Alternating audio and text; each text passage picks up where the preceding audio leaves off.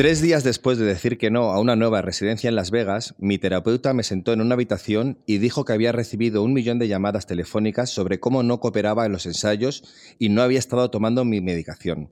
Todo era falso. Inmediatamente, al día siguiente, me prescribió litio. Me quitó los medicamentos habituales que he estado tomando durante cinco años. Y el litio es un medicamento muy fuerte, mucho, completamente diferente al que estaba acostumbrada. Puedes sufrir una discapacidad mental si tomas demasiado, si lo tomas más de cinco meses. Pero me obligaron y me sentía constantemente como borracha. Mi familia no solo no hizo ni una maldita cosa para evitarlo, sino que mi padre estaba totalmente de acuerdo. Todo lo que me pasaba tenía que ser aprobado por él. Y yo solo quiero que eso termine y que mi novio me lleve en su maldito coche a dar una vuelta. Honestamente, me gustaría demandar a mi familia. Es vergonzoso y desmoralizador lo que he pasado. Por eso no quería decirlo abiertamente, por eso no quería decirlo antes porque temía que nadie me creyera. Pensé que la gente se burlaría de mí o se reiría de mí o diría, esta tía está mintiendo, lo tiene todo. Al fin y al cabo, ella, yo, es Britney Spears. ¿Cómo se te queda el cuerpo, Sebas? Pues muy mal cuerpo, la verdad. Es que es una historia de terror eh, con todas las letras. Es una historia de terror y además lo triste es que es una historia de terror en la que creo que todos hemos participado sin saberlo. Eh, igual que ella ahora mismo lo está contando, ha llegado el momento de que nosotros, nosotros dos y como el resto del mundo como sociedad, eh, entonemos el mea culpa al respecto de cómo hemos tratado a esta mujer.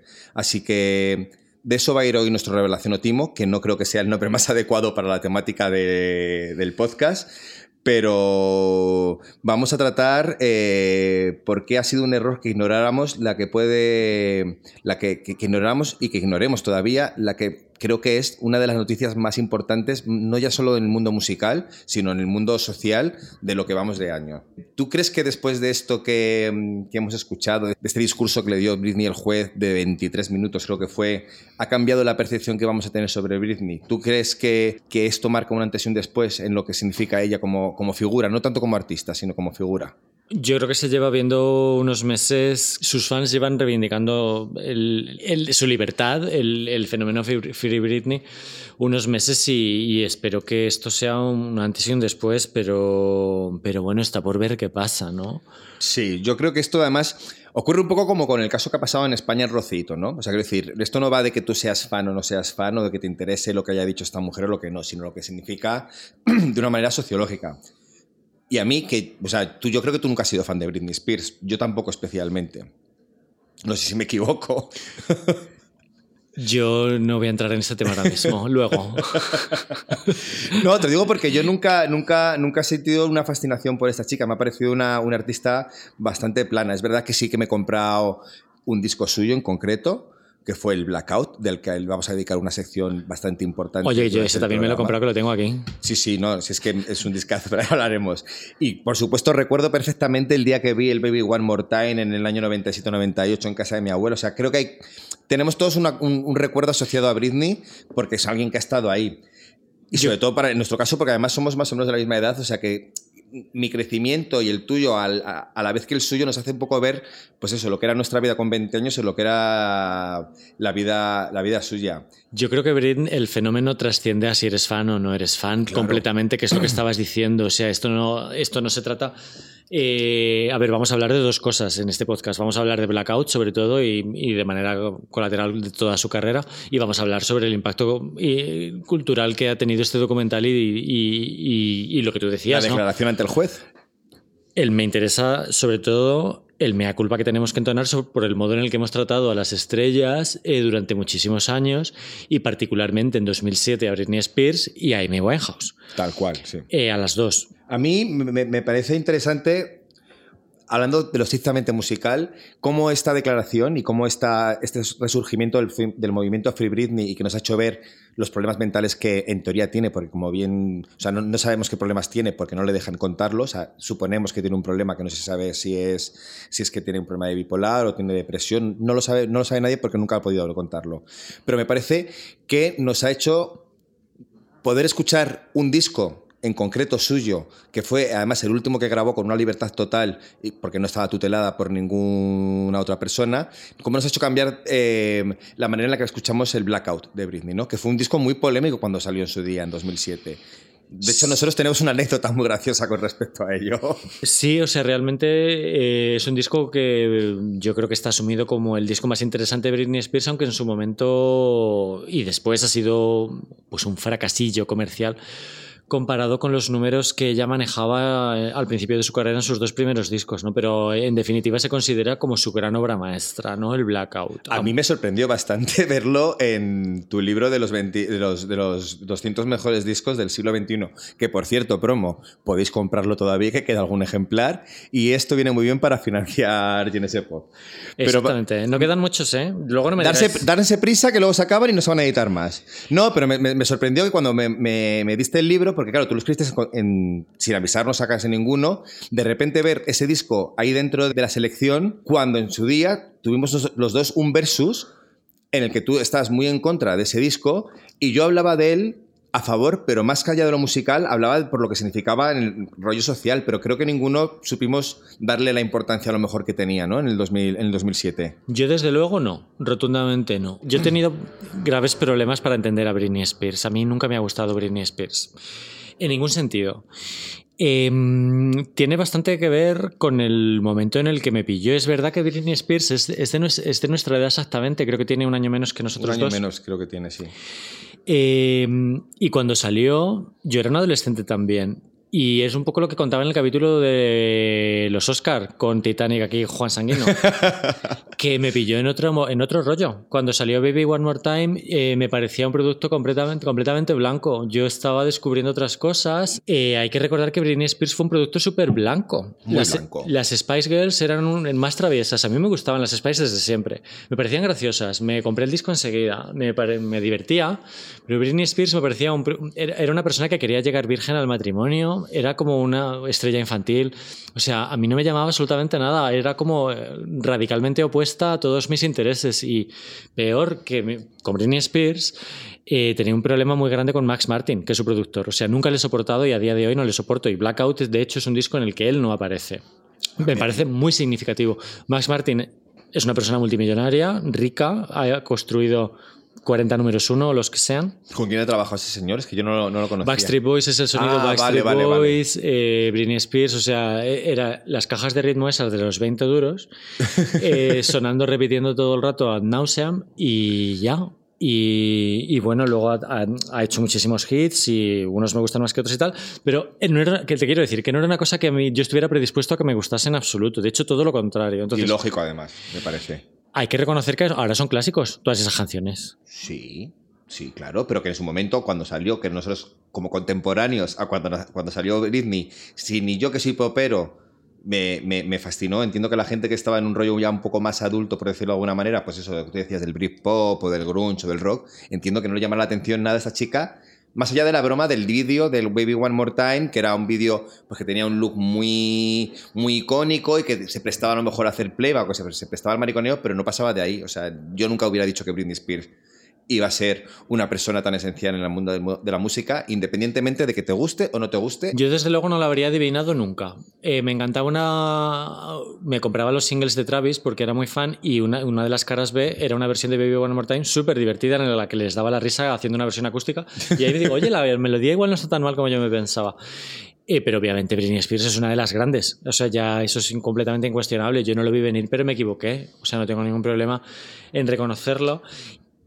Lo primero que me gustó de ella fue Toxic. O sea, eso sí que es verdad que esa canción me enamoró. Además, era, era la época del Anthrax, de, las, de los atentados terroristas, y ella salió En, el, en una, salía en el vídeo en un avión envenenando a la gente. gente. O sea, digo, así sí. O sea, esto es muy arriesgado. Sí, sí, Toxic, Toxic creo que fue la primera, la primera canción suya que puso poner un poco de acuerdo a los dos mundos, ¿no? De la crítica más especializada y la gente que simplemente se quiere divertir con la música. Y Toxic es de esas raras veces que ocurre en el mundo de la música que gusta a todo el mundo, ¿no? Y ocurrió. Pero, pero por eso te digo que después de Toxic publica de repente el Blackout, que es una ruptura total con lo que había hecho hasta, hasta ese momento y que entiendo que a la que hubiera parte de la crítica, nosotros entre ellos, a los que no les fascinara ese disco. Pero bueno, yo creo que vamos a hablar un poquito más adelante, porque antes de meternos en el blackout, para entenderlo es, hay que entender en qué momento vital estaba Britney y por qué ha acabado eh, como está ahora, ¿no? Siendo una persona con casi 40 años, tutelada, que no tiene derecho a decidir absolutamente nada sobre su vida. Así que, no sé, eh, amigos, tirar a la basura todas esas tazas que tenéis de si Britney sobrevivió al 2007, tú también puedes, porque fue mentira. Para contar la historia de Britney hay que contarla como en dos partes, ¿no? Si Blackout es un disco que es como un, punto esencial en su carrera es porque marca dos etapas. La, etapa primera, antes de que, digamos, cuando era, cuando era un artista amable, ¿no? Que tenía sus primeros cuatro discos, son unos discos muy de pop amable y muy bailable y que no tienen ningún tipo de intención más allá que hacerte disfrutar, cae en una depresión, hace el Blackout y a partir de ahí, en mi opinión, empieza una Britney que ya no me interesa tanto porque creo que ya no es personal. O sea, si antes era impersonal, después de eso es una chica que está haciendo lo que le obligan. Y de hecho es lo que está ocurriendo, que le están haciendo hacer lo que, lo que le mandan. Ella no, hay cosas que no querrá hacer. Me llama la atención el movimiento, el movimiento Britney, del que tanto se está hablando. Yo tampoco, yo también, fíjate que yo lo he seguido muy de cerca todo esto, porque yo llevo escribiendo de Britney, de su colapso mental y de todo, pues desde comenzó, ¿no? Yo a mí me, pilló currando en su día en un periódico haciendo la sección de sociedad cuando Britney se rapó el pelo, que fue algo que, claro, en su día todos nos reímos y se ha convertido en un casi en un, en un meme, ¿no? Desde el momento en que ocurrió. Y me resulta curioso ver cómo tratábamos en su día aquello, cómo nos reíamos y lo difícil que sería que hoy estuviéramos hablando con bromas de, de que alguien cayera en, ese mundo, ¿no? Más que curioso es eh, algo de lo que arrepentirnos y, criticar y, bueno, realmente no sé cuándo, en qué momento se produce un punto de inflexión en el que... yo, te explico, digamos que Britney durante sus primeros cuatro discos, eh, pues eso era una chica dicharachera, con éxito, tal y cual, ella empezó a salir con Justin Timberlake, por ejemplo, tenía una relación que la dejaron. Justin Timberlake sacó un disco en el que decía que ella lo había dejado. Bueno, el caso es que ella estaba como. Es Crimea River. Es Crimea River, correcto. El caso es que ella estaba, en ese momento que hemos, que, de, estrella infantil y adulta, que tiene que fingir que es infantil para ser adulta, era un momento muy extraño, ¿no? Además, ella estaba creciendo y en las entrevistas le, hacían preguntas rarísimas, ¿no? Le hablaban del tamaño de sus tetas, le preguntaban cosas que, insisto, hoy en día no se podrían contar. Ella encontró un, encontró un marido, como en el 2004-2005, que es Kevin Federline, eh, con, el que tuvo dos, con el que tuvo dos hijos, ¿no? Pero lo dejaron y el momento de dejarlo, digamos que Britney entró en un colapso mental, pero no se sabe si es un colapso mental o fue una depresión posparto o lo que fuera. Digamos que el momento en que ella se separó de su marido y le, intentan quitar la custodia de sus hijos, eh, ella, cae en una depresión e intenta hacer todo lo que no ha podido hacer antes, ¿no? Es ese periodo del 2005-2006 en el que empieza a salir con, con Paris Hilton, con Lindsay Lohan, a ponerse tita todas las noches, a estar perseguida por paparazzis, y aquello fue el caldo de cultivo en el, que, en el que empezó a surgir un tipo de periodismo del tabloide, porque siempre el tabloide británico siempre ha existido, ¿no? Que es un tabloide muy faltón y muy tal, pero el... Que inventa cosas. Sí, pero el público americano eso no, esa, esa, crudeza del amarillismo no la tenía hasta que surgió esto en el 2007, que de repente los fotógrafos empezaron a ver, por ejemplo, que las fotos que más valían no eran fotos en las que estuvieran posando o fotos en las que estuvieran de repente haciendo algo en concreto, tiraban mucho las fotos en las que iban paseando con un café por la mano, ¿no? O sea, fotos robadas. Eso hacía que estuvieran todo el rato detrás de, los famosos nubes y nubes de paparazzis. Britney estaba en un momento muy bajo y la verdad es que era, eh, eh, llamaba la atención el, mal estado físico que tenía y, el, la, cara de tristeza con la que siempre aparecía, que, se le hicieran fotos borrachas, sin ropa interior. Hubo, hubo un, un, un acoso tan bestia, tan bestia hacia ella, además promovido por una figura sin la que no se puede entender la caída en desgracia de Britney Spears, por llamarlo de buena manera, ¿no? Es Pérez Hilton, que no sé si sabes tú quién es Pérez Hilton. Sí, hombre, ahí llegó, ahí llegó. Ah, vale. Bueno, pues para quien no lo sepa, Pérez Hilton era un chaval que montó un blog de, de cotilleos y que se hizo mundialmente famoso porque era excesivamente faltón, ¿no? Siempre ponía a Victoria Beckham, siempre la pintaba con unas antenitas de Alien y de Britney le llamaba Madame Litio. Todo el rato, se reía muchísimo de ella. Y como eso era una, una, una, rueda que giraba, que giraba, que giraba y se retroalimentaba, llegó un momento en el que, en el que de que le persiguieran por todas partes y de que le estuviera a punto de perder la custodia de sus hijos, eh, se rapó el pelo. O sea, entró en un colapso mental, decidió que no quería. Como, como, queriendo cortar con, su, con todo el pasado, en plan de ya no podéis tener nada más de mí. Me corto el pelo, me rapo y aquí se acaba todo. No consiguió lo que, lo que quería, al contrario, o sea, hizo que, que todo el mundo estuviera más encima de ella. Que el, el, día, el día que Britney se cortó el pelo, se lo rapó, o sea, fue portada en todos los sitios. Lo recuerdo perfectamente. Yo, yo recuerdo además, de hecho, que tan inocente de mí que trabaja en el periódico, me bajé la foto de internet y la, y la publiqué. Claro, luego hubo un, un, jaleo bastante importante. Pues no sé nada de los derechos, pero como esta foto tiene que estar aquí en el periódico. El kit de la cuestión es que eso estaba totalmente normalizado. Eh, lo que tú dices de los tabloides británicos nos han acostumbrado no solamente a la persecución, eh, a Lady Di me remito, claro. sino a la mentira. Y estaba completamente normalizada. Hay que decir en favor de TMZ, de Pérez Hilton y tal, que inventar no inventaban. Es un avance respecto a, a los tabloides británicos cuando hoy todavía tú lees una cosa en Sun y no sabes si es verdad o no. Normalmente es mentira. Normalmente es mentira. Normalmente es mentira. Normalmente es mentira, que es una cosa que yo he tenido que explicar a todo el mundo que entra en ese pop. No se puede citar The Sun como fuente. No. Puedes acertar o no.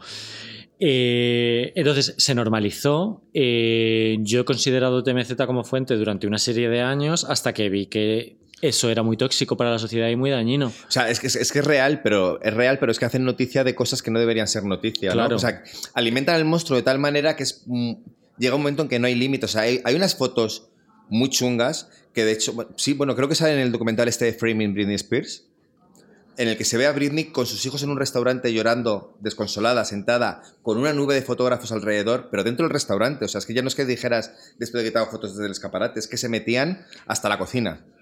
Lo que muestra el documental, el, gran valor que tiene el documental es que yo creo que eh, Britney, eh, Britney, Spears ha seguido teniendo éxitos durante todos estos años, uno, algunos éxitos, no como los primeros, pero sí que ha tenido bastantes, bastantes sleepers como War Beach y tal. Yo creo que el público general ha perdido un poco el contacto con ella desde, desde 2007, realmente. Ella no ha, no ha recuperado nunca las cifras del principio.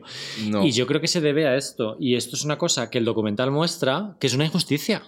O sea, el documental viene a, a demostrar que ella ha sufrido un, eh, un machismo eh, y un sexismo eh, por hacer cosas que a un hombre no le habrían supuesto nada y eso en el documental se ve muy bien.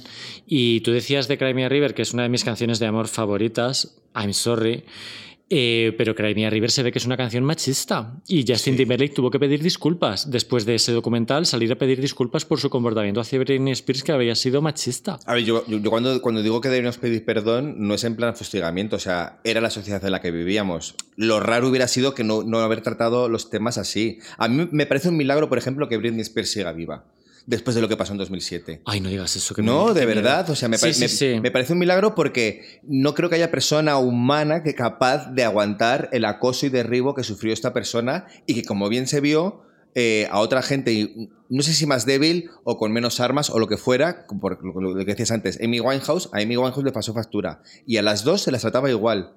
De una manera exacta. Lo que pasa es que Britney Spears, en lugar de morirse, aunque Amy tardó varios años en morirse, lo que hizo es una cosa grandiosa, a mi, a, a mi, parecer, que es grabar un disco en pleno eh, agujero, que es lo que es Blackout. O sea, Blackout coincide con el momento. O sea, Blackout lo graba después de raparse el pelo. O igual antes, pero lo graba en ese momento, ¿sabes? O sea, que alguien grabe un. No, no, no sé cuántos artistas han sacado, por ejemplo, un disco fruto de una depresión tan bestia o de un, de un momento tan difícil. No sé si hay artistas que, que, te vengan a la cabeza, aparte de Dan el Pellosto, ¿no? Alguno de estos así. Hombre, ahora mismo Zahara. Bueno, claro, sí. El disco de puta. Eh, que tiene relación con este tema también, no tanto por el acoso mediático como por el machismo de la sociedad y los abusos y los acosos y demás. Es, Britney Spears fue una persona asediada por la prensa completamente. Hay una cosa muy interesante que comenta Jordi Verdallí, que es una gran ausencia en este podcast. En este podcast. Es nuestro... Está presente, pero no está presente. Jordi es el redactor de Genesis Bob, que es fan, muy fan. Y hay una cosa que comenta muy, muy interesante sobre Blackout que dice que retrata los sonidos pesadillescos y como de, delirio mental, eh, no sé cómo dice textualmente porque no me acuerdo, pero viene a decir que el sonido turbio que tiene el disco tiene una correspondencia con su estado mental en ese momento. Y yo creo que es muy acertada esta comparación, que no sé de qué tipo de artículo viene, la verdad no me acuerdo. Bueno, pero por eso yo te digo, cuando, cuando hicimos el versus tú y yo sobre este disco cuando salió, yo evidentemente no me podía meter en lo musical porque no, no, tengo, no tengo el conocimiento. Igual que así de cine puedo hablarte lo que quieras porque tengo fundamentos y tengo una historia detrás. Eh, de música a mí me cuesta mucho hablar de estilos porque no identifico estilos o no identifico esos detalles que puede ver un crítico. Pero sí que me pareció en su día, y está en la crítica, un disco muy esencial y necesario para conocer lo que era el, o sea, hijo, hijo de ese momento. O sea, estaba narrando lo que estaba pasando en ese momento. Eh, es un testimonio. Musicalmente eh, es un disco que nadie supo analizar muy bien cuando salió. Eh, no es que tú sepas de música ni que no sepas de música, sino que es el típico disco que pasan los años y se crece eh, por el sentir de la sociedad, en este caso respecto a la salud mental y musicalmente respecto pues, a la producción de, de, lo que ha sido el pop electrónico, ¿no? O sea, si no hubiera habido a lo mejor 200 divas detrás, pues no se hablaría tanto de, discos influyentes, en este caso de Britney Spears, ¿no? Pero en su momento la gente no lo ve venir. O sea, es un disco que no tiene. Nosotros lo pusimos mal, el enemy lo puso mal. The Guardian fue. The Guardian es el periódico más importante del mundo, lo puso bien. Mira. Eh, Rolling Stone lo puso en la lista del año en el puesto 50, que es como muy simbólico. Eh, pero el verdadero medio que, que, apostó por él fue The Guardian. ¿Qué pasa con este disco? Eh, es un disco que tiene una, La producción es, es, muy moderna, no hay baladas, eh, la, la, voz de ella suena como... está totalmente robotizada. Totalmente, sí. Las canciones tienen... No, no, temen como a ser monótonas, que es una de las cosas que a mí me tiraba más para atrás, es, es como todo el rato es lo mismo, ¿no? Pero, pero al final es como que esa es un poco su gracia. Y bueno, hay, hay guiños a, la música disco y, Freak Show, por ejemplo, presume de ser una de las primeras canciones que incorpora un guiño de dubstep. ¿Sabes? Que, que, es de las pocas que ha compuesto ya en el disco. O sea, yo eh, me estuve leyendo ah, las. Sí, sí, o sea. Porque me, me, sorprendía mucho que las. Sobre todo los dos primeros singles, el Give Me More y Piece of Me, me parecían que eran como demasiado autobiográficos, ¿no? Y digo, esta, esta chica tiene que haber, haber escrito estas canciones. Pues no, no las ha escrito ella, las ha escrito otra gente. Me imagino que bajo su supervisión o diciéndole ya lo que quería. Si es verdad que es un disco que ya solamente desde el nombre ya, como que te está avisando, ¿no? O sea, se llama Blackout. O sea, ¿qué más, qué más, qué más, qué, más, qué más pistas necesitas, cariña? O sea, se llama Blackout. Yo tengo que decir una cosa a favor de la prensa, que nos equivocamos tantísimo con este disco hmm. y no apostamos por él, entre ellos yo. Em, ¿Cómo es esa portada, por favor? Fea. Un feísmo. tú ves esa portada y un feísmo. Ahora, te pones a ver fotos, te pones a ver fotos de Britney de la época y es que esas eran sus pintas, ¿eh? Está explicado que por eso es esa portada. Yo nunca no, Yo no he encontrado justificación. Cuando hice el libro, para una de las cosas que intenté buscar es esta portada, ¿por qué? Y no. Y es una de las cosas que realmente tiraba para atrás. También tengo que decir que Give Me More es una canción que a mí no me termina de gustar. Mira, solo por tener el Is Britney Beach. claro. Eso ya es historia. Claro, pero es que esos son los dos primeros Esa segundos. ser la canción ya. Claro, es que a partir de ahí solo cabe la decadencia. O sea, es una canción que dura cuatro minutos que parecen siete. La canción no se acaba nunca. Mira, recuerdo que yo vivía en Berlín este año. Eh, cuando salió este disco, yo vivía en Berlín. y, y esta canción la ponían siempre. Eh, no en Berghain, obviamente, pero en todas, estas fiestas que había de pop, eh, a ver si lo digo, Berlin Hilton, Schwutz, London, London Calling, creo que se llamaba aquello, Pupsi, sonaba siempre. Cuando empezaba la canción, It's Britney Beach, íbamos todos corriendo a la pista. Cuando terminaba la canción, no quedaba tanta gente en la pista. Ah, ¿no? La gente se iba, porque no acaba nunca esa canción, Claudio. Yo a mí, fíjate, es que a mí esa, canción, sobre todo Piece of Me, desde el principio me han, me han, fascinado, pero igual es más por la letra y por lo que cuentan, ¿no? Por cosas que, que, hablan. Sobre todo Piece of Me es una denuncia total de lo que, del acoso de la prensa, ¿no? Habla de me hacéis fotos de, de mi culo, soy mis polémicas, soy. No sé. Pocas veces creo que Britney ha, sido tan consciente de la imagen que quería lanzar con una canción. Lo otro podía haberlo cantado. Que se ve en el vídeo. Es que claro, no, y el, y el vídeo además es muy es, es- demasiado gráfico en lo que en lo que quiere, representativo de lo que dice la canción. Pero a, lo que voy es que Britney nunca ha sido una artista que puedes decir puedo, puedo conocerte a través de tus letras. No hay ninguna letra de Britney Spears que digas, lo podía haber cantado Britney Spears como lo podía haber cantado Cristina Aguilera, me da igual. Estas dos en concreto sí que son dos canciones que, que, canta, que canta Britney Spears. Pues esto digo que me parece muy interesante Blackout porque es, es el último disco que grabó en libertad. Porque después vino ya la, la- O sea, después le quitaron la custodia de sus hijos, se metió, se metió en unas peleas y su padre tuvo que pedir la, la tutela legal esta que hay ahora, ¿no? Y desde entonces no, no ha podido, no ha podido sacar un disco igual. Y, y con este disco además ocurrió una cosa no sé si te acuerdas de la presentación que hubo en los... Bueno, claro que te acuerdas, porque se acuerda todo el mundo la presentación que hizo en los premios en TV, ¿no? Que fue su, su comeback. Como para no acordarse, es que yo creo que eso perjudicó la canción. Yo, yo eh, estaba un poco de coña con lo de que la canción Dura siete minutos. Estaba un poco de coña, era para tocar un poco las narices. La canción es un clásico. Yo creo que se- es ahora mismo. Se eh, salió muy perjudicada de esa actuación. O sea, fue un hazme reír. y a la vez la convirtió en icónica. Creo que están las dos cosas. Es que sí, o sea, todo el mundo, todo el mundo habló de esa canción.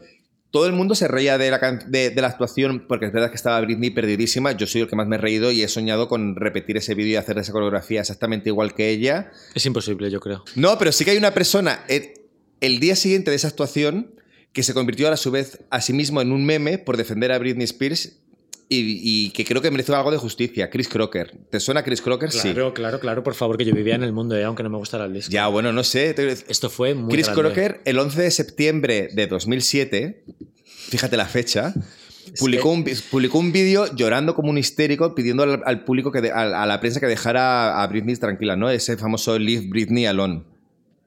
Y, y nos reímos todos de él. Y no, y, no, y no debería haber sido así porque él estaba... Él, era un visionario, coño. Nos, nos decía lo que estaba pasando y no nos dimos cuenta. De La nuevo. verdad es que me estás dejando de piedra, pero la verdad es que no lo había pensado, pero es que la verdad es que toda la razón, toda la razón. Esto es una, es- iba a decir una tendencia, no. Esto es una cosa que ya es obligatoria. O sea, dejar a los artistas en, pa- en paz está súper eh, mal visto que los fans les digan a los artistas lo que tienen que hacer o que el público le diga al artista lo que tiene que hacer. El fan explaining este que es terrible. Y yo creo que Chris Crocker, Crocker. Crocker eh, estuvo ahí muy acertado. Yo debo decir que le conocí. A Chris ya. Crocker. Claro, es que Qué fuerte. ¿eh? Esto no me lo has puesto en el guion, ¿eh? No, no te lo he puesto. Eh, en- eh, el, día que, el día que se lanzó el disco de Blackout, por casualidades de la vida, yo estaba en, en- en Hollywood, en Los Ángeles, en un viaje de trabajo. ¿No era como Halloween? Sí, fue el 27, 28 de octubre o algo así. Eh, se, lanzaba, se lanzaba ese disco y yo estaba en un viaje, en un viaje de prensa. Y debajo de mi hotel, que es el hotel donde, está, donde se hacen los Oscars, hay una Virgin Store donde anunciaron que van a hacer la fiesta de lanzamiento del, del- disco. Y yo dije, bueno, no soy fan, pero me voy a bajar por si acaso aparece Britney Spears con sus mechas o con lo que sea. No apareció Britney Spears, pero apareció Chris Crocker. Y nada, estoy hablando de un retering con él. eh, no, no, no, o sea, me hice una, una- una- una foto con él por hacer la, la coña, pero me hubiera gustado ahora poder decirle, chaval, tenía razón. ¿Está la foto? Está la foto. Me está sonando esta historia ahora mismo. Mm, claro. ¿Qué ha sido de él? ¿Tiene Insta y todo esto? Pues mira, él, él fíjate, en, en 2017, eh, él es ahora como cómico de YouTube, ¿eh? Ha, ha tenido un, vi- ha tenido un viaje complicado porque este chico ah, se, se define a sí mismo como gender fluid, ¿vale? Entonces pasó por una, por una etapa en la que creía que era chica, tuvo una etapa en la que fue incluso actor porno. Y ahora es una especie de medio cómico en YouTube. Y él en 2017, cuando se cumplieron 10 años del, de- del vídeo de Leave Britney Alone, eh, publicó un, un textito hablando sobre lo que supuso para él aquel momento y en el que explicaba que, claro, la gente se había reído de él porque era una persona afeminada y porque era una persona LGTB que estaba eh, hablando de una estrella del pop y que el mundo se rió de él por eso mismo, o sea, que no, no prestaron atención al mensaje porque estaban prestándole atención a él. Hoy en día no, no es una persona que considere que tuviera nada de precursor ni que, ni que exija que le den un premio por haber hecho lo que ha hecho, pero sí que creo que eso, que debería, que es, una, que es alguien que se merece otro perdón como el de Britney, porque es muy curioso que él se convirtiera a la vez casi más meme que la propia Britney. sí, sí, él, fue, él, fue, él fue como el primer viral casi de los que había en YouTube. Yo creo que todo el mundo recuerda que el vídeo ruló de lo lindo. Aparte de eso, Eh, yo creo que la, la, visión hacia el pop eh, ha evolucionado y, y, va a seguir evolucionando de manera muy rápida, ¿no? Parece que el disco de Blackout es de antes de ayer, pero en realidad hace 14 años de ese 14 años ya, sí. Eh, ahora mismo tenemos la dignificación del pop bastante interiorizada, pero hay que recordar que en 2007 no había Lady Gaga ni había no. existía Lady Gaga ni Katy Perry ni no eran eran, eran dos las, las estrellas del pop. Y, y, este disco aunque ahora mismo se vea de otra manera este disco para la opinión popular fue la decadencia de Britney Spears. Eh, de verdad vendió muchísimo vendió muy poco. Britney Spears venía de vender 20 millones de copias. Este disco vendió 3 eh, es verdad que la, que la industria iba en declive y qué tal, pero eh, a nivel popularidad fue muy mal.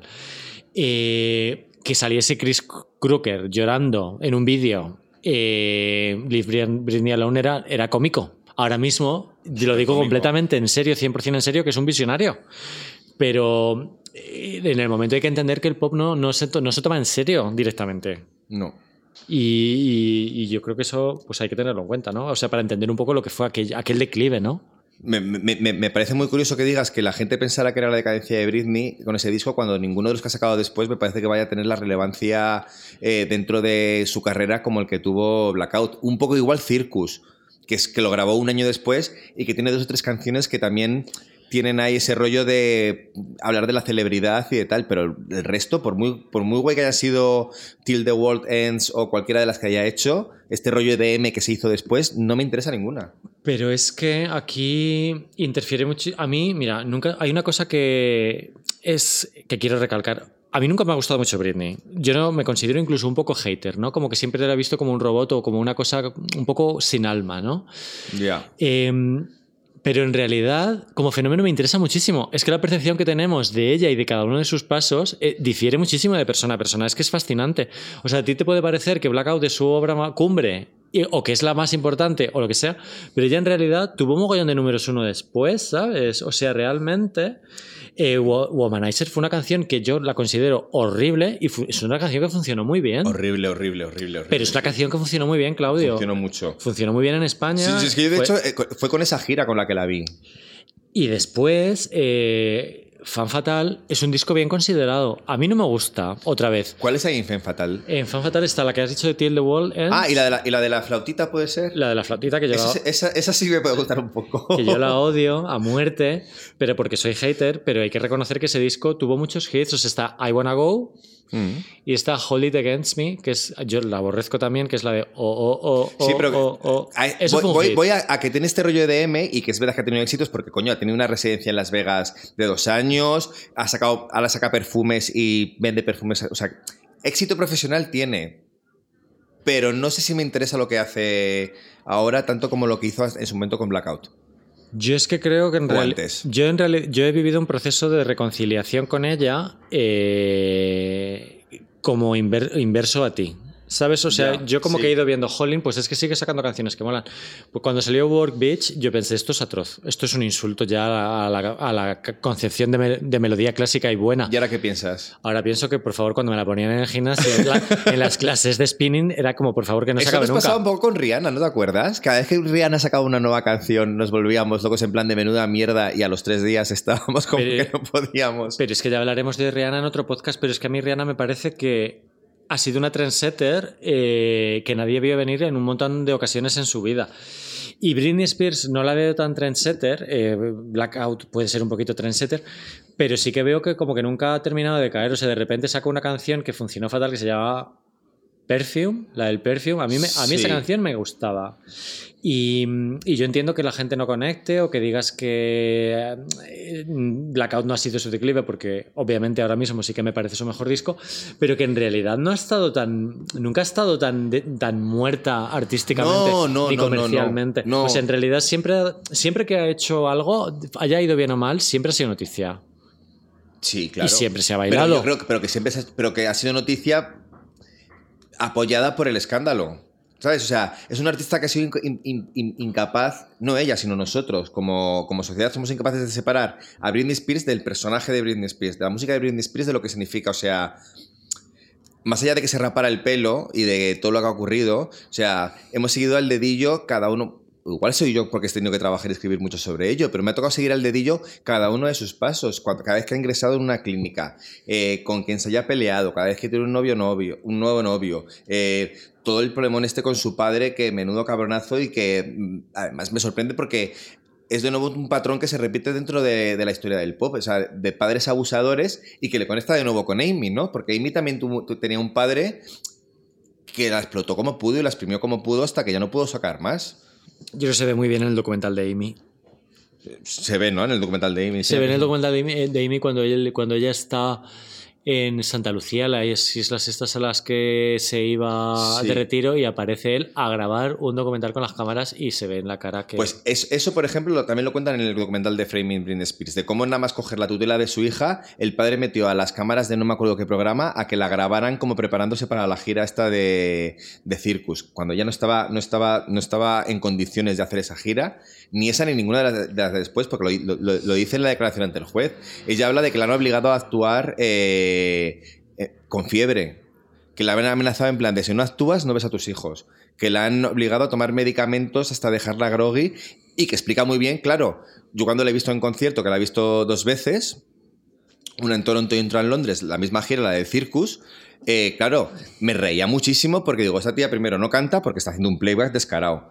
No sabe ni dónde está, ni. O sea, las coreografías las hacía como las hacías en el colegio, de esto que estás como contando los pasos mentalmente mientras los haces. Eh, se equivocaba diciendo los, nombres de las ciudades. Claro, ahora lo entiendo. Es que esa chica no estaba ahí. Su cuerpo estaba, pero su cabeza no estaba ahí en ese, en ese momento. Y que después de eso, que fue en 2008-2009, haya tenido como un par de giras mundiales más o una y haya tenido una residencia en Las Vegas, no sé cómo lo ha hecho. Ya. No sé cómo lo ha hecho. Ya recuerdo tu crónica, fue era tremenda. ¿eh? Demoledora, sí, sí, sí. sí. Eh, también hay que, también hay que decir que las, las, residencias en Las Vegas se, veían como un poco decadencia, que yo creo, creo, que esto también se está perdiendo un poco. Hombre, mira, ahora, todas. Katy Perry va a hacer una, una, residencia en Las Vegas, a todas les encanta. Eso, eso, ¿Is that any good? Porque no está en su mejor momento de popularidad tampoco. Katy, no, no, pero bueno, yo qué sé, igual, igual, igual es el futuro. Joder, acuérdate, bueno, iba a ponerte de ejemplo Michael Jackson con su residencia en Londres. Pero que es verdad que ahora no sé si tiene más sentido y habrá muchos artistas que dirán, ¿para qué me voy a mover yo si la gente viene a mí, no? Yo, yo, no quiero asociar Las Vegas a la decadencia porque para empezar nunca he estado, así que no lo sé. Ni yo tampoco. Pero, eh, no sé, eh, hablábamos del caso de Britney y de cómo ha sido un juguete roto o, la imagen que tenemos de juguete roto, de, no sabemos nada sobre ella o cómo no lo tomamos en serio, pero claro, vuelvo al, mismo tema, no la han dejado expresarse como, como, como, como debía, ¿no?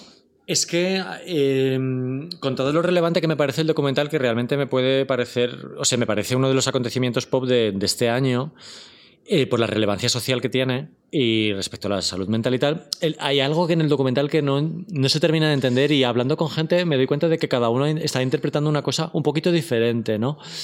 Y yo creo que hay como una falta de información. Eh, o sea, realmente, ¿cuál es la justificación para que el padre quiera mantener la tutela de una persona que no quiere estar bajo su tutela? Es que es indefendible, es que es una persona que tiene 40 años. Ya, no, no, no, no, no, no, lo entiendo. Quiero, creer que las leyes en Estados Unidos son bastante diferentes a las que tenemos en, Europa con respecto a este tema. A mí no me suena que en Europa haya el concepto de tutela tan heavy como esta, en plan de no es que tuteles tu dinero. O sea, es que esta chica no puede decidir si quitarse el DIU o, ponérselo. O sea, ella le han puesto un DIU y ella misma no puede decir, me tengo que quitar este DIU. Hasta ese nivel llega el. Madre mía. El, el problema. Es que estoy familiarizado, todos los que seguimos la música pop últimamente estamos familiarizados con diversos problemas que han tenido las estrellas y son perfectamente comprensibles por la mierda de vida que han tenido que llevar y la explotación que han sufrido en muchísimos casos por parte de la industria o en este caso de su familia. Y, a, la, bipolaridad de Sinead O'Connor me, me, remito, o a la bipolaridad de Kanye West. Pues que Kanye West no, está tutelado. Porque es hombre. Tú dices que este documental es, histórico, el de Framing Britney Spears. Yo creo que, está por venir lo que va a ser algo histórico, que es el día que esta, esta, chica, como pedía en su declaración, pueda sentarse delante de una periodista, que me imagino que será Oprah Winfrey, porque si no, ¿de quién va a ser? Eh, a contar su historia, a contar lo que realmente... Ella, ella decía que necesita contar con su propia voz lo que está ocurriendo y que vamos a flipar. Pues lo que te decía, un rocito a la americana, pues es que es esto. Eh, Es inevitable hacer el símil de Demi Lovato, ¿no? Es un poco. Ella ha hecho ahora mismo un documental este año también contando su bajada a los infiernos y, y yo creo que ahora mismo la gente está la gente que seguimos el pop estamos familiarizados con ello. No se, no se está explicando bien por, pues en este caso suponemos que por el, porque no la dejan, me has dicho antes. Esto no sustituye la terapia, pero hablar de, hablar de tus problemas, el momento en que los expresas, ya son una realidad y puedes empezar a solucionarlos. La gente de su generación que tenía problemas mentales o que ha tenido problemas con la ley, con todo tipo de problemas, por ejemplo, Paris Hilton, la misma Demi Lovato o Selena Gomez, no sé, toda esta gente han podido contar su historia y han podido hablar de ello y han podido solucionarlo. El problema, es, el problema es cuando no te dejan hablarlo. De hecho, no sé ni siquiera si cuando cuente algo va a querer seguir siendo una, una, figura pública o si va a querer seguir siendo una estrella del pop. No sé si, no sé si trabaja ahora mismo porque la obligan. Lo que está claro es que el público tendrá que respetar su decisión con todas las de la ley, ¿sabes? Porque bastante ha pasado, ¿sabes? Y el público tendrá que entender su retiro en caso de que se produzca o lo que sea. Ojalá que haga música, pero... Bueno, a mí su público me da un poco de miedo, ¿eh? Que es... Mm, si ella tiene problemas mentales, no quiero frivolizar sobre esto, pero su público es muy bestia, ¿eh? Como, como defienden. A ver, han hecho una cosa muy guay que es el movimiento Free Britney ha salido gracias a que unos fans suyos empezaron a preguntarse dónde estaba Britney porque no publicaba posts en Instagram. Que es muy fuerte como Instagram ha cambiado la manera de, relacionarte con, tu estrella del pop y permitirle ver algo. O sea, el, movimiento, el movimiento Britney viene porque unos fans empezaron a intentar, bueno, porque dos chicas hicieron un podcast en el que buscaban señales ocultas en cada una de las fotos que, Britney publicaba en, Instagram. O sea, por ese lado está guay, pero por otro lado hay otros que no tienen capacidad de autocrítica o que no aceptan críticas y son esos mismos que, por ejemplo, mm, la, la Wikipedia de Britney Spears es la que más ediciones tiene. Ediciones tiene. Madre mía. ¿Por qué? Porque, porque exageran todo. O sea, lo que siempre hemos hablado que tú me dices, no te documentes en la, en la Wikipedia porque exageran mucho y te dicen que este disco ha sido el más vendido y a lo mejor es que fue el más vendido un día en Malasia. Pues eh, esto... Normalmente es Corea del Sur. Bueno, potato potato. no, pero que, que, los que los que los que, que, que, los fans que tienes son unos fans que no sé si aceptarán que esta chica de repente diga, bueno, cariños, ahí os quedáis. Eh, yo por lanzar un cable a los fans tengo que decir que debido a mi visión de, que Britney era un producto tan blanco, tan infantil y tan ñoño, eh, me sorprendió mucho con el paso de los años comprobar que sus fans eran unas personas mayores. Súper cultas y súper interesantes. O sea, nuestro amigo Sergio, ganador de un Goya, es súper fan de Britney Spears. Un saludo, Sergio. Un saludo, Sergio. Eh, Jordi Bardagí, que es el redactor que es fan, que de hecho me influyó en mogollón que fuera fan para cogerle, para no tener yo que escribir sobre ella. Yo no quería seguir así. Ese es el único motivo. no, no, no, no, pero jolín, digo, menos mal que, guay, un fan de Britney. O sea, obviamente ese Pop necesitaba un fan de Britney Spears. Sí, claro. Obviamente. Lo digo completamente en serio. Y, es fan de la música experimental, realmente, Jordi. O sea, es muy poco popero. Sí, posiblemente el que esté, el que esté equivocado con esto, y tú también, eh, o sea, somos nosotros, quiero decir, los que, los que no nos hemos tomado la figura de Britney en serio o no, o no sabemos apreciarla, seamos los que estamos equivocados, no lo sé. Jordi me ha dicho que es un problema generacional, y es verdad. ¿Qué eh, años tiene Jordi? Jordi tiene eh, 12 años menos que nosotros. Hija, pues no lo entiendo, generacional. Hombre, es que no es lo mismo percibir una cosa con eh, los inicios de Britney con 5 años o con 7 ah, años. Que nosotros con 17 Que nosotros con, 18 y con 19, Claudio, que el, que el primero, que el primero es, del 99, yo, de finales del 98. estamos en la carrera y todo, claro. Es que estamos en la facultad, es que. no vamos a aparecer en la facultad diciendo Baby One More Time con coletitas. Hombre, pues si hay que aparecer, yo ahora aparecería. Yo también, la verdad, con pero en, pero en aquel momento, pues estás a otro rollo, también hay que entender que son otros tiempos y tal. En, resumen, que de ¿cuántos años tiene Sergio? Pues es mayor que yo, pero no te lo puedo decir tampoco. O sea que en realidad a lo mejor el problema lo tenemos tú y yo y ya está, no es generacional. Yo tengo que decir una cosa, y es que las canciones de Britney melódicamente clásicas no suelen ser suelen ser otra cosa. Suelen ser más machaconas o muy repetitivas o lo que sea. Pero el rollo de. O sea, estoy seguro de que Carol King no es su cantante favorita. ¿Quién? Ay, Dios. Bueno, mira, vamos a parar un momento para escuchar a nuestro patrocinador del verano, que es Aquarius, gracias al cual eh, este programa se oye tan guay, que nos preguntáis mucho. Y Aquarius quiere que este verano intentemos y reintentemos y nos reinventemos eh, cosas que nos han salido mal y que no hay que perder la fe de que hacerlas bien, como por ejemplo bailar. Por ejemplo, en mi caso, bailar la coreografía del Oops, I Did It Again, que no puede ser más sencilla y por más que lo hago en casa delante del espejo no me queda como Britney. Así que yo no voy a cesar y voy a intentar que me salga perfecto. ¿Qué es lo que te sale mal de esa coreografía? Pues todo, el momento ese cabecita para abajo, cabecita para arriba, no sé. Tú bailas muy bien, Claudio. Sí. Eres muy disciplinado. Bueno, pero no voy, a, no, voy a dejar de intentar convertirme en bailarina profesional. Yo me he apuntado a clases de voguing este verano, no te digo más. Uh, pues entonces vas a tener que dar tus clases a mí. Ahí yo también tengo ahí mis ganas de reintentar ser bueno bailando, cosa que no he sido nunca. No, no, bueno, pues tú ahí a seguir intentándolo y a nada, con Aquarius a recuperar todo eso que nos mueve.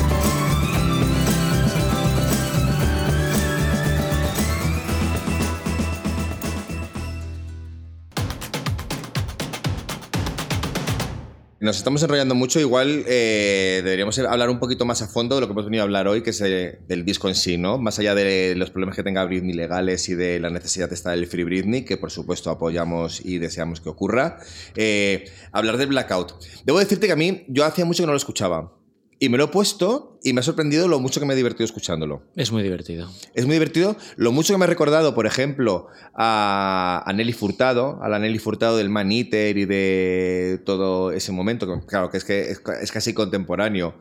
Y que tiene más canciones de las que yo pensé que me, que me gustaban. Porque yo, evidentemente, los, los dos singles me gustaban mucho me gustaba mucho Radar, pero que no sé por qué luego la metí otra vez en, en, Circus. Pensé que era de Circus o más Radar, ¿cómo no? Porque no fue single, ¿no? Entonces, como ah, que, los, como que los fans se volvieron locos diciendo que porque no era single esa canción y consiguieron que fuera single como bonus track del disco siguiente. Esto ah. es muy friki. O sea, bueno, ahí, ahí ya me he perdido. Amo, amo.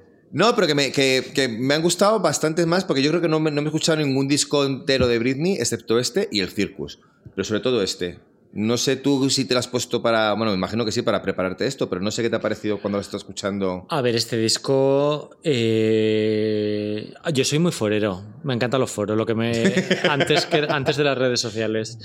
Eh, sobre este disco se ha debatido mogollón. Mogollón. Y yo, que no me gustó en su momento he tenido que ir cediendo porque poquísimas veces eh, pasa esto con un disco, ¿no? Me ha pasado un poco lo mismo con voy a hacer un símil completamente... Mm, Venga, Loco. Con Celine Dion. O sea, Celine Dion era, ah. otra persona que yo odiaba en el instituto, eh, como ya he contado en algún podcast, eh, y, está, y tiene este libro dedicado de música de mierda. Mm. Y a la larga me he reconciliado, o sea, las canciones las veo clásicas, las de Falling You tal. Entonces, esto es un poco, cuando ves que tantísima gente a tu alrededor, cuyo criterio respetas, habla maravillas de un disco, te lo vuelves a poner y te vuelves a reencontrar con él, te vuelves a reencontrar con él. Y cuando tuve que escribir el libro, de, el libro de Genesis Pop, eh, obviamente sabía que me lo tenía que poner y me sorprendió muchísimo. Me pareció un disco muy oscuro, me parece que tiene unos beats eh, muy interesantes, la producción de las voces me parece una locura total. Eh, son muy robóticas y tal, está esta pesadilla de que Britney no tiene alma o lo que sea, pero en realidad le da un sentido al disco total y tiene sentido. Tengo que decir que el plasta de Max Martin, que lo aborrezco, no está aquí por ningún lado. Gracias a Dios se dejó su caja de ritmos de los 20 duros todo a un euro en otro sitio. Y aquí los productores son Blood, Bloodside and Avant.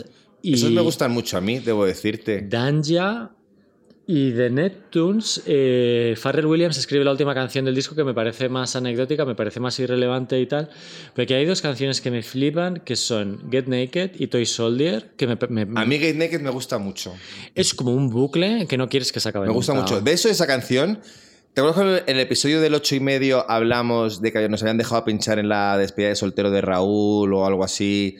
Bueno, yo te digo que cuando, cuando he pinchado. Eh, que Naked la he pinchado en el 8 y medio. No te creo. sí, y me has mirado con odio. Pero tú, ¿por qué siempre pinchas caras B y caras pues C? No sé por qué, porque luego creo que esas caras B de repente molan. Pero ¿no te das cuenta de que la gente huye?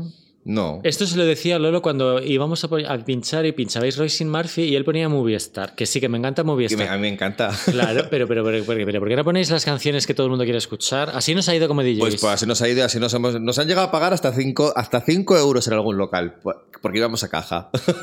Perdona, a mí me han pagado muchísimo por pinchar. Hombre, y a mí también. Y a ti ¿eh? también, ¿eh? Y a mí también. Pero hablando otra vez de, de Caras B, ¿En serio has pinchado que tenía que en, el ocho- en qué ocho y medio? en el antiguo. Ah, vale, por lo menos era más pequeño. Claro, claro. Eh, hablando de, de caras B, eh, por aquí está como cara- no como cara B, pero sí como persona B, Robin, que igual es algo que la gente no sabe. Bueno, que casi se nos olvida comentarlo, por favor. Robin. Por favor.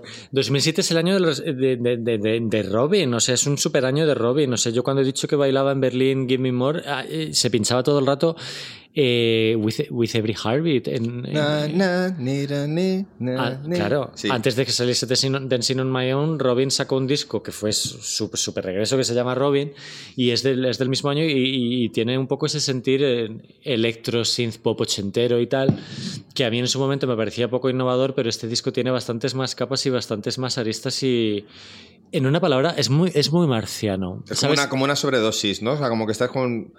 Como, Sí. como, como- como cuando te, te- te reacciona mal la vacuna y estás con fiebre. en la- Que hay que decir que tuviera, soy recién vacunada. Vengo recién vacunada, sí. Pero es literalmente. Estoy muy feliz, estoy muy blackout. Bueno, todavía no he entrado en blackout, pero podría estarlo en cualquier momento. Estoy viendo la portada ahora mismo que la tengo aquí abierta en Spotify. No me parece tan fea, ¿eh? La recordaba peor, no me acordaba. Me recuerda un poco como las de Miley Cyrus. No tengo palabras. No de tengo verdad. Si hemos llegado a este momento en el que se, esta portada se deconstruye, yo me bajo. Yo creo que es bastante deconstruible. Pero bueno, ay, se me olvidó decir una cosa, que esto que te pasó a ti con el disco de, de Britney, que todo el mundo está hablando muy bien y tú que le tenías un poco de manía, te lo pusiste y te sorprendió, a mí me ocurrió con los planetas, con la semana en el motor del autobús. Ay, Dios mío. Y me gusta mucho ahora. Si quieres otro día hablamos de los planetas con. Yo creo que si hablamos de los planetas, a tu amigo Rafa ya le puede dar algo escuchando las tonterías que vamos a decir. Pero, pero sí, ¿no? O sea, realmente es muy interesante que eh, los discos. eh, o sea, yo tengo que decir que me equivoqué con este disco. Pero me flipa haberme equivocado. O sea, me parece súper interesante que los discos tengan vida, que, que evolucionen, que, den y quiten razón a la gente que se equivocó con ellos. ¿no? Es, que, es que además no hay, nada, no hay nada más humano que cambiar de, de cambiar de opinión. O sea, si mantienes tu opinión eh, igual durante más de una década, hay que ser necio. Por terminar, me gustaría reivindicar eh, y, y poner, y poner en valor eh, cómo ha cambiado eh, la manera en la que miramos a las nuevas es- estrellas del pop a raíz del- de lo que ha pasado con Britney y de lo que pasó con Amy y cómo hemos caído en la cuenta de que no podemos permitir que esto vuelva a suceder, ¿no? Eh, y espero que así sea, porque Britney, por ejemplo, se quejaba en la declaración de, ante el juez que a ella la crucificaron por beber y que Miley Cyrus hoy en día se puede tomar un se puede fumar un porro en el escenario y no pasa nada. Y no creo que lo diga como crítica hacia Miley, o sea, como qué guay que esa chica pueda fumarse lo que sea y no, y no pase nada. No sé, creo que sin darnos cuenta esta gente nos ha dado una lección feminista y la, no sé, si, no sé si llamarlo feminista, sí, o sea, la necesidad de que, de que, de que tengamos una, una visión feminista del mundo y en especial del mundo de la música. Eh, Lily Allen comentaba una cosa muy guay, que es europea, tiene, no, yo creo que no tiene este estigma de, que ha tenido Britney de llegar virgen al matrimonio, no beber y ser una chica buena, pero sí que me acuerdo una vez que la pusieron a parir en la prensa británica por ir borracha o no sé qué. Mucho. Un, un reportaje que le hicieron en su casa, que tenía las bragas tiradas, bueno, unas cosas así como pues, de ¿y qué? Y ella dijo, tengo 23 años, me he bebido el champán gratis de una fiesta. Vaya cosa, ¿eh? Fan. O sea, 23 años y beberte algo. Pues sí. Eh, sobre la evolución de, de cómo se ha visto este, este tema en el mundo del pop, yo creo que está muy claro en los casos de Katy Perry y Lady Gaga que han tenido problemas mentales y yo creo que muy poquito a poco hemos ido como asumiendo cosas y dándonos cuenta de que las cosas de cómo nos estábamos tomando el público no estaban bien. Eh, y la manera en la que se recibió Art Pop o la manera en la que se recibió luego Wit- Witness de Katy Perry no es la manera en la que se recibiría en 2021. No. no. Eh, afortunadamente se está evolucionando mucho en ese sentido. Y creo que además nos permite hacer. eh, no sé cómo se decía en la religión, o sea, darnos cuenta de que los problemas mentales suyos también son problemas mentales nuestros, ¿no? O sea, que nos permite ser conscientes de que no todos los tenemos y que no sirve de nada esconderlos, ocultarlos y no hablarlos. Pero bueno, que igual nos ponemos muy serios con, pues sí. con esto. De todas formas, está siendo muy emocionante toda la gente que está apoyando a Britney este año, incluida Cristina Aguilera, ¿no? Que ya había una rivalidad supuesta, supuesta entre ellas. Inventada creo. Bueno, no sé si inventada, pero porque eran compañeras en el Disney Club y las dos estaban como enamoradas de Ryan Gosling y. Bueno, es que. yo también estaría enamorada de Ryan ya, Yo ahora ya no, fíjate, ya no tanto. Pero sí, fíjate, Cristina Aguilera, Celia Banks, Mariah Carey, Lina Dunham, todas han. Todas, las, todas han salido en defensa de, Britney y a, y a, reclamar el Free Britney. Y es esta sororidad que hay ahora, que antes no había, lo que hace. No sé, lo que hace bonito que, que dentro de la desgracia que es mm, que esta chica esté tutelada por su padre, pues... Y que perdemos todos menos el tiempo peleándonos en un foro a ver si molaba más Cristina Aguilera o Britney Spears, que la verdad que perdida de tiempo, ¿verdad? Pero vamos... Yo perdí bastante tiempo defendiendo a Cristina Aguilera, que ahora hay que defender a las... Yo defiendo a las dos. Hay que defender Bionic, por lo visto, ahora. A mí me gusta su etapa clásica. El, el Back to Basics. ¿Vamos a meter con Cristina Aguilera o lo dejamos para otro día? Si nos lo alguien, hacemos un podcast de Cristina Aguilera. Venga, is Cristina Beach. Que nada, que gracias por escucharnos. Eh, perdón a los fans de Britney que nos dirán que nos hemos dejado millones de cosas en el tintero. Lo sabemos, somos conscientes. No somos, no hemos quedado muy fans, ¿eh? pero bueno, poco a poco el próximo podcast eh, vendrá un vendrá Jordi en plan fan. Pero súper fan, ¿eh? Hablar del disco más raro de Britney o de sus caras B. en fin, que nos vemos pronto. Espero. Feliz verano. Hasta luego. Adiós.